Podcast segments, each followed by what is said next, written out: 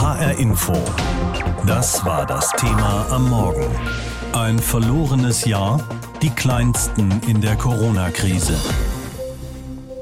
Derzeit sinken ja die Inzidenzzahlen, alle atmen ein wenig auf, aber es liegt eine lange Zeit der Einschränkungen hinter uns und noch ist ja nicht klar, ob die Krise vorbei ist oder wie lange wir noch damit leben müssen, mit den Regeln, den täglichen Meldungen von Infektions- und auch Todeszahlen. Das geht auch an den kleinen an den Kindern nicht komplett vorüber. Heute wird der Deutsche Kita-Preis verliehen für die beste Kita in Deutschland. Aus diesem Anlass schauen wir auf die Situation der Kleinsten in unserer Gesellschaft, Kinder im Kindergartenalter und wie sie die Corona-Krise erlebt haben und auch noch erleben. Hanna Immich. Selbst die Kleinen im Kindergarten haben schon eine ziemlich genaue Vorstellung, was Corona bedeutet. Das ist irgendwas, was nichts Gutes und da, da kann man krank vielleicht werden. Und sie spüren die Auswirkungen für sich persönlich ganz genau, so wie der fünfjährige Dominik. In seiner Kita wurden wie fast überall die Gruppen getrennt, Geschwister zusammengelegt. Ja, ich musste in die grüne Gruppe und die, grüne in die gelbe und doof war, das musste ich in die grüne. Von seinem Freund ist er deshalb seit Monaten getrennt. Nina ist sieben Jahre alt und geht in die erste Klasse. Sie erinnert sich noch gut daran, wie Corona anfing, in ihrem letzten Kindergartenjahr. Da konnten wir zuerst dann nur noch ein, zwei Wochen in den Kindergarten, aber die Erzieher mussten da schon Maske tragen. Und dann konnten wir gar nicht mehr in den Kindergarten. Das war blöd. Und was den Übergang vom Kindergarten in die Schule normalerweise so schön macht, hat sie auch verpasst. Eigentlich hätten wir wie immer das richtige Sommerfest gemacht. Da macht jeder etwas Leckeres. Und es gibt tausende Spiele auf dem ganzen Hof. Und die Kinder, die dann den Abschied feiern, die gehen dann in so ein Tuch setzen sich da so rein und dann schwingen das so zwei Erzieher und die singen dann das Abschiedslied und dann werden die so ein bisschen rüber auf die Matratze geschmissen und dann stehen die drüben und es ging nicht. Die Corona-Sorgen der Kleinsten kennt Doris Blatz gut. Sie leitet die Kita Kunterbund in Frankfurt, eine kleine familiäre Einrichtung mit nur zwei Gruppen. Auch diese wurden strikt getrennt betreut, Freunde durften nicht hin und her springen.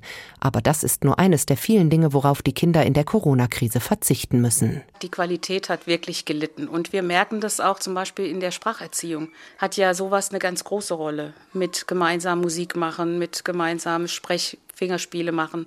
Also wir haben zum Beispiel Singverbot. Das haben wir immer noch, wegen der Aerosole.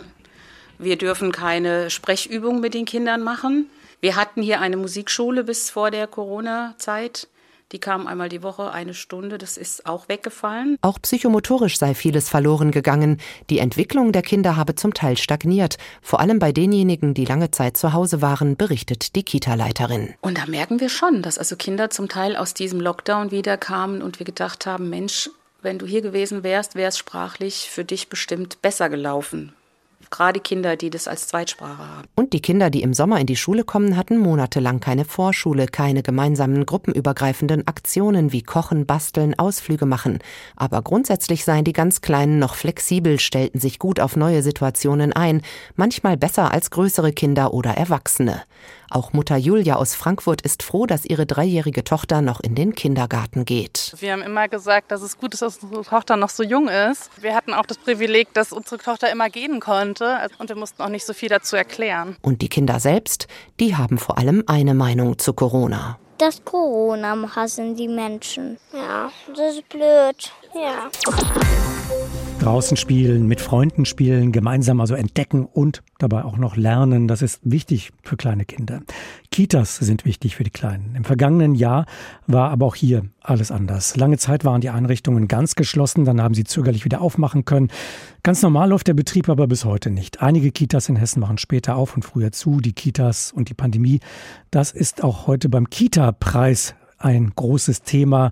Heute Abend werden die Gewinner bekannt gegeben. Nominiert sind auch zwei Einrichtungen aus Hessen. Iris Nentwig-Gesemann ist Professorin an der Uni Bozen und sie sitzt mit in der Jury für diesen Kita-Preis. Ich habe vor der Sendung mit ihr gesprochen und sie gefragt, Sie haben ja untersucht, was eine Kita für die Kinder zu einer guten Kita macht und da hatten Sie eine ganz verrückte Idee. Sie haben die Kinder gefragt. Was ist denn dabei herausgekommen? Am allerwichtigsten ist, Kindern in der Kita ihre Freundinnen zu treffen und möglichst ungestört und lange spielen zu können. Das Spielen ist der natürliche Lernmodus von Kindern. Was sie dazu brauchen, ist ausreichend Zeit, zum einen anregendes und vielfältiges Zeug zum Spielen und von ihnen mit und umgestaltbare Räume. Kindgerecht aus Kinderperspektive ist eine Kita dann, wenn es zum Beispiel geheime Orte gibt, wenn es Rückzugsorte gibt, also Orte, an die sie sich zurückziehen können, um ähm, über Dinge zu sprechen, die sie geheim halten wollen, vielleicht, also ein Stück Privatsphäre auch, äh, die sie sich dort schaffen können. Und sie mögen sehr gerne Orte, die sie zu herausfordernden Bewegungsaktivitäten einladen. Und sie lieben auch Orte, die ihnen intensive Naturbegegnungen ermöglichen. Also Kinder sind sehr gerne draußen, weil das einen ganz anderen Erfahrungsraum für sie nochmal bereitstellt, als immer in der vorbereiteten Umgebung des Innen einer Kita zu sein. Zweitens wünschen sind freundliche, ihnen gegenüber höfliche, emotional zugewandte und humorvolle Erwachsene. Gegen Regeln haben Kinder nichts einzuwenden, wenn sie deren Sinn verstehen und wenn sie finden, dass die Regeln fair und gerecht sind. Sie wollen über die sie betreffenden Angelegenheiten selbst bestimmen dürfen. Sie wollen gerne mitreden, mitgestalten und mitbestimmen. Sie wollen sich auch beschweren dürfen und haben sehr häufig ganz tolle Verbesserungsvorschläge. Und das zeigt, dass Kinder gerne auch Verantwortung für diesen Lebensort Kita übernehmen wollen. Das klingt ja wirklich nach äh, ganz großartigen Persönlichkeiten, die Sie da befragt haben und gleichzeitig auch nach einer Herausforderung für die Erwachsenen, um diese Ansprüche dann auch erfüllen zu können. Wenn wir jetzt aber mal zurückschauen auf das äh, vergangene Jahr, diese 12, 14 Monate der Pandemie, da konnte ja vieles wegen Corona nur schwer verwirklicht werden oder gar nicht. Was bedeutet das für die Kinder? Also pauschal ist das ganz schwer zu beantworten, weil es die Kinder ja so auch nicht gibt. Natürlich können auch Familien sehr bildungsanregende Umgebungen sein. Viele Kinder denke ich, haben auch ein gutes Jahr gehabt. Manche Eltern hatten vielleicht sogar mehr Zeit für ihre Kinder.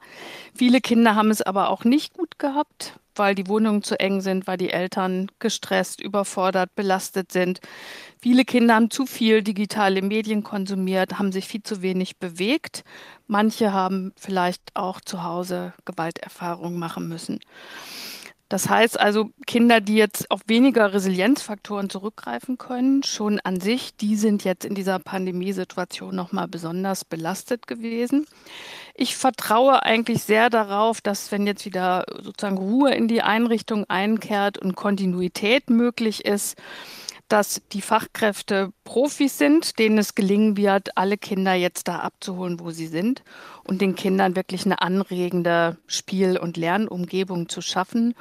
Und Kinder sind ja doch Turbo-Lerner, die werden, wenn die Fachkräfte ihren Job gut machen, werden die vieles sehr schnell auch aufholen können, sodass sich Eltern keine Sorgen machen müssen, was den Übergang in die Schule angeht. Was mir mehr Sorgen macht, ist, dass jetzt auch die ersten Studien zeigen, dass doch die Ängste bei Kindern auch zunehmen, dass es so eine depressive Symptomatik stärker gibt, dass viel mehr Kinder Zukunftssorgen haben und da, glaube ich, sind die Fachkräfte sehr stark gefordert, darauf einzugehen, ähm, mit den Kindern Gespräche zu führen und sie wieder sozusagen in die Sicherheit und das Vertrauen zu geben in diesen Ort, in diesen sicheren und anregenden Ort der Kita. Was könnte man aus diesen Monaten der Pandemie lernen für die Zukunft? Vielleicht für andere Pandemien oder vielleicht auch ganz grundsätzlich. Welche Lehren könnte man aus diesem guten Jahr, das kein gutes gewesen ist, ziehen? Also eine wichtige Lehre ist sicherlich, dass wir alle gemerkt haben, wie wichtig unsere Kindergärten sind und dass Familien und Eltern und die Kinder vor allem die Kindergärten brauchen, die Kitas brauchen, weil das gute Orte sind für das soziale Lernen, für das Zusammensein. Und ein Stück weit hat man ja jetzt auch manchmal den Eindruck, die Kinder müssen ein Stück resozialisiert werden und sie müssen wohl auch, würde ich sagen, ein Stück wieder von Medien, äh, zumindest einige Kinder von Medien entwöhnt werden. Ich finde, wir haben auch die Erfahrung gemacht, dass solche Krisen wie die Pandemie, dass es nicht vor den Türen der Kindergärten Halt macht. Wir können Kinder davor nicht beschützen. Und die Kinder beschäftigen sich, auch die Kita-Kinder beschäftigen sich mit diesen existenziellen Fragen und Herausforderungen. Und mein Plädoyer wäre, früh im Kindergarten nicht nur mit Demokratiepädagogik anzufangen, sondern auch damit mit Kindern über ökologische Fragen zum Beispiel. Wir haben ja noch andere Krisen, mit denen wir gesellschaftlich konfrontiert sind. Wirklich über globale Themen mit Kindern zu sprechen, um frühzeitig da auch sozusagen pädagogisch, ja, pädagogische Impulse setzen zu können. Broken. Die Kitas und die Schulen, die sind besonders getroffen worden von den Folgen der Corona-Krise. Eine Ausnahmesituation für die Kinder. Manche sind besser, manche schlechter durch diese Zeit gekommen. Einige Einrichtungen, die haben hier ganz herausragendes geleistet. Heute wird der Deutsche Kita-Preis verliehen und nominiert ist auch eine Einrichtung aus Gießen. Für Kita-Leiterin Monika Jackmuth würde mit dem Preis ein kleiner Traum in Erfüllung gehen. Und das kann den Pulsschlag schon mal erhöhen. Bum, bum, bum, bum, bum. also es ist zwischen Hoffen und Bangen. Äh, natürlich erhoffen wir uns eine höhere Platzierung, aber wir rechnen jetzt erstmal nicht damit. Wenn, ich glaube, wir würden hier äh, völlig verrückt werden. das wäre einfach der Wahnsinn. Wir lieben es eigentlich hier in einer, sage ich mal, multikulturellen Kita zu arbeiten, in der wir aus verschiedensten Kulturen Familien hier haben aus verschiedensten sozialen Schichten. Man führt Menschen zueinander. Die Gießener Kita ist deshalb unter den Top Ten, weil sie zum Beispiel mit Gebärden- und Gestenliedern ihren 31 Kindern aus rund 10 Nationen hilft, die deutsche Sprache einfacher zu erlernen. Am besten mit Gitarrenbegleitung von Erzieher Christian Beuchling. Was müssen das für Bäume sein? Die Gebärdensprache ist insofern wichtig, weil vieles nonverbal abläuft. Viele Kinder, die die deutsche Sprache nicht gut verstehen, verstehen die Gebärden eher. Und wenn man dann diese Gebärden benutzt, kann man sich auch mit Kindern, die die deutsche Sprache nicht gut verstehen, besser verständigen. Das ist viel einfacher. Neben der sogenannten gebärdenunterstützten Kommunikation bringen die ErzieherInnen den ein- bis sechsjährigen mit dem Kita-Tablet die digitale Welt näher. Auch das ein Grund für die Nominierung. Wir und dann immer was getippt. Adrian und Halla sind beide sechs und mächtig stolz auf ihren ersten Stopptrickfilm mit kleinen Bauernhoftieren. Alleine produziert mit dem Tablet. Man stellt das immer ein bisschen weiter und dann sieht es aus, als hat das Tier Füße und kann in echt laufen. Ich weiß nichts mehr.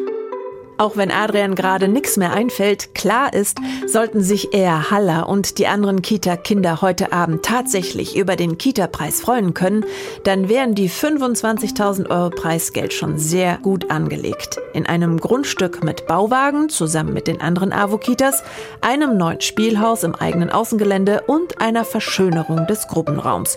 So zumindest die Pläne. So könnten dann vielleicht in Zukunft noch schönere Filme auf dem Tablet entstehen. Das Familienzentrum Marschallstraße in Gießen ist unter den Top Ten im Finale um den deutschen Kita-Preis. Die digitale Preisverleihung ist heute Abend. Eva Rösler berichtete. HR Info. Das war das Thema am Morgen. Ein verlorenes Jahr, die kleinsten in der Corona-Krise. An viele ist ja gedacht worden in dieser Pandemie. Die Bundesliga spielt schon lange wieder. Autohäuser durften ziemlich schnell wieder aufsperren. Auch Baumärkte haben ihre Öffnungsoptionen bekommen. Was da aus dem Blick geraten ist, das waren neben den Schulen oft auch die Kitas. Normalbetrieb ist in den Kitas immer noch nicht an der Tagesordnung. Für die Kinder, die Erzieherinnen und Erzieher, die Eltern waren und sind das schwierige Zeiten. Der Deutsche Kita-Preis ehrt solche Einrichtungen, die mit ihren Ideen und Konzepten da herausstechen. Heute Abend ist es wieder soweit, da wird die Kita des Jahres gekürt, beziehungsweise die Kita ausgezeichnet. Nominiert sind auch zwei Einrichtungen aus Hessen. Ich habe vor der Sendung mit Waltraud Wegmann gesprochen. Sie ist die Vorsitzende des Deutschen Kita-Verbandes und wollte von ihr wissen, was sind denn Kriterien für eine gute Kita? Kriterien für eine gute Kita, da müssen wir vielleicht mal nochmal anfangen. Kitas sind Bildungseinrichtungen. Das heißt, es geht nicht äh, darum, was wir in den Schulen unter Bildung verstehen, lesen, rechnen, schreiben lernen, sondern es geht darum, die Persönlichkeit zu entwickeln. Und deswegen ist eine gute Kita eine Kita, die viel Raum für Kinder lässt, dass sie genau dieses machen können.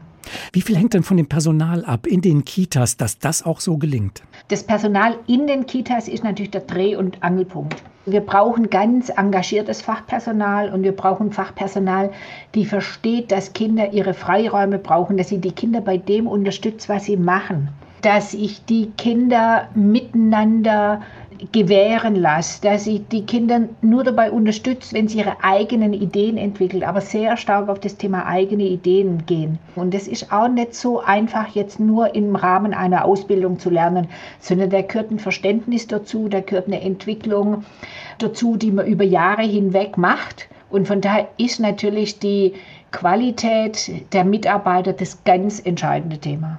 Wie eng sind denn die Grenzen, die den Mitarbeiterinnen und Mitarbeitern da durch den Träger oder auch den Staat vorgegeben werden? Das ist natürlich sehr trägerabhängig, aber normalerweise haben die Mitarbeiter in den Kitas, zumindest die Kita-Leitungen, eine große Entscheidungsfreiheit. Also das ist so, dass die Träger sich meistens sehr zurücknehmen. Ich finde, sie müssten sich eigentlich weniger zurücknehmen und mehr gucken, äh, und sicherstellen, dass die Qualität in den Kitas ist. Aber das heißt, in den Kitas gibt es normalerweise große Freiräume. Und von daher ist es natürlich auch was, was einen verpflichtet, aus diesen Freiräumen was zu machen. Das heißt, für die Eltern ist das aber auch eine besondere Herausforderung, denn das heißt, die Eltern müssen auch genau schauen, wie wird das in der Kita konkret vor Ort umgesetzt? Ja, das müssen sie sicher. Und das Schwierige daran ist aber, dass Eltern oft ein anderes Bildungsverständnis haben. Eltern gehen oft davon aus, dass es entscheidend ist, dass zum Beispiel ein Kind, wenn es in die Schule kommt, einen Strich gerade malen kann. Aber das lernt jedes Kind. Also ich kenne keinen Erwachsenen, der einen Strich nicht gerade ausmalen kann. Aber dass ein Kind, sagen wir mal, Selbstbewusstsein entwickelt, dass ein Kind sagen kann, dass es will, eigene Ideen hat, das ist viel wichtiger. Und das ist in, vor allem in dieser Phase in der Kita ein ganz entscheidendes Thema, dass die Kinder dort lernen können, dass sie lernen, mit anderen Kindern ihre Konflikte zu lösen, aber auch Freundschaften aufzubauen. Was hat denn da das Jahr Corona, mehr als ein Jahr Corona bedeutet für die Kitas in äh, Deutschland? Ähm, was hat es bedeutet, wenn man das im Kopf hat, was Sie uns gerade geschildert haben? Das war natürlich ganz besonders dramatisch und zwar einfach deswegen, weil unsere Gesellschaft mit ihrer Wohnsituation, mit dem das Eltern arbeiten, darauf eingerichtet ist, dass Kinder ihr Kinderleben zu einem großen Teil in den Kitas erleben. Und wenn sie das dann nicht mehr leben, dann sind sie in beengten Wohnverhältnissen. Dann ist es halt nicht mehr so, dass die Kinder wie, also ich bin jetzt über 60, das heißt, als ich klein war, konnte ich noch ins Freie gehen und spielen und es war nicht so gefährlich. Das können Kinder heute nicht mehr. Das heißt, sie sind wirklich auf sich zurückgeworfen. Sie sind in einer Wohnung, wo sie wenig Möglichkeiten haben, wo sie häufig nur alleine sind oder vielleicht nur ein Geschwisterkind haben, wo Eltern im Homeoffice sind. Und Homeoffice bedeutet ja nicht, ich habe jetzt Zeit, mich um ein Kind zu kümmern. Und von daher war das für die Kinder ganz besonders schlimm. Und die Kinder sind natürlich auch im Alter, wo sie ganz viel haptisch ausprobieren. Die müssen klettern. Klettern kann ich nicht übers Internet. All diese Dinge sind im Rahmen dieses digitalen, digitalen Situation, die wir jetzt hatten, nicht möglich. HR Info. Das Thema. Wer es hört, hat mehr zu sagen.